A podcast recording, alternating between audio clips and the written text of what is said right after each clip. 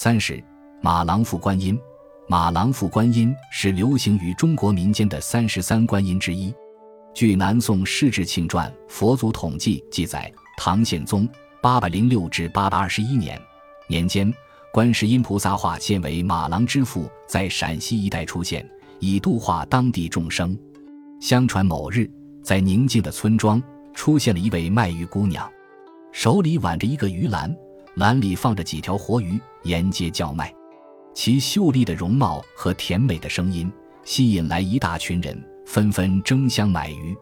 可是姑娘却说：“鱼是卖给人放生用的，不是买来吃的。”大家听了轰然大笑。天长日久，村子里单身青年对姑娘起了爱慕之心，纷纷向她提亲。姑娘说：“我只有一个人，如何能嫁给你们这么多人呢？不如这样吧，我教你们诵普门品。”有谁能一夜之间把它背熟，我就嫁给他。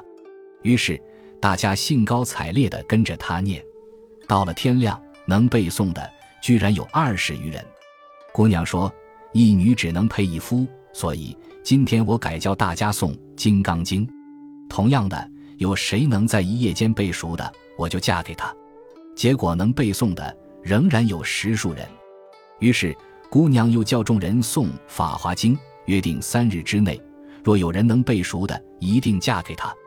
三日期限到了，只有一位名叫马郎的年轻人能背诵。于是马郎满心欢喜，张灯结彩的把姑娘迎娶入门。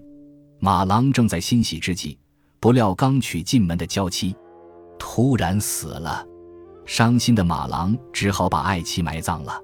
过了数日，一位身着紫色袈裟的老和尚来到马郎的家。告诉伤心的马郎说：“你不要悲伤了，那位卖鱼的姑娘其实是观世音菩萨特别化现来此度化你们的。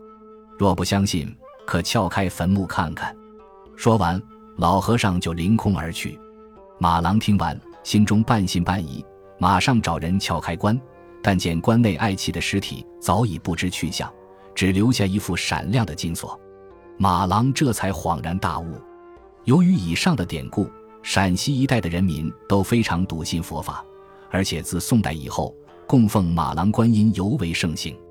又因其手提鱼篮，故世人又称其为鱼篮观音、提篮观音。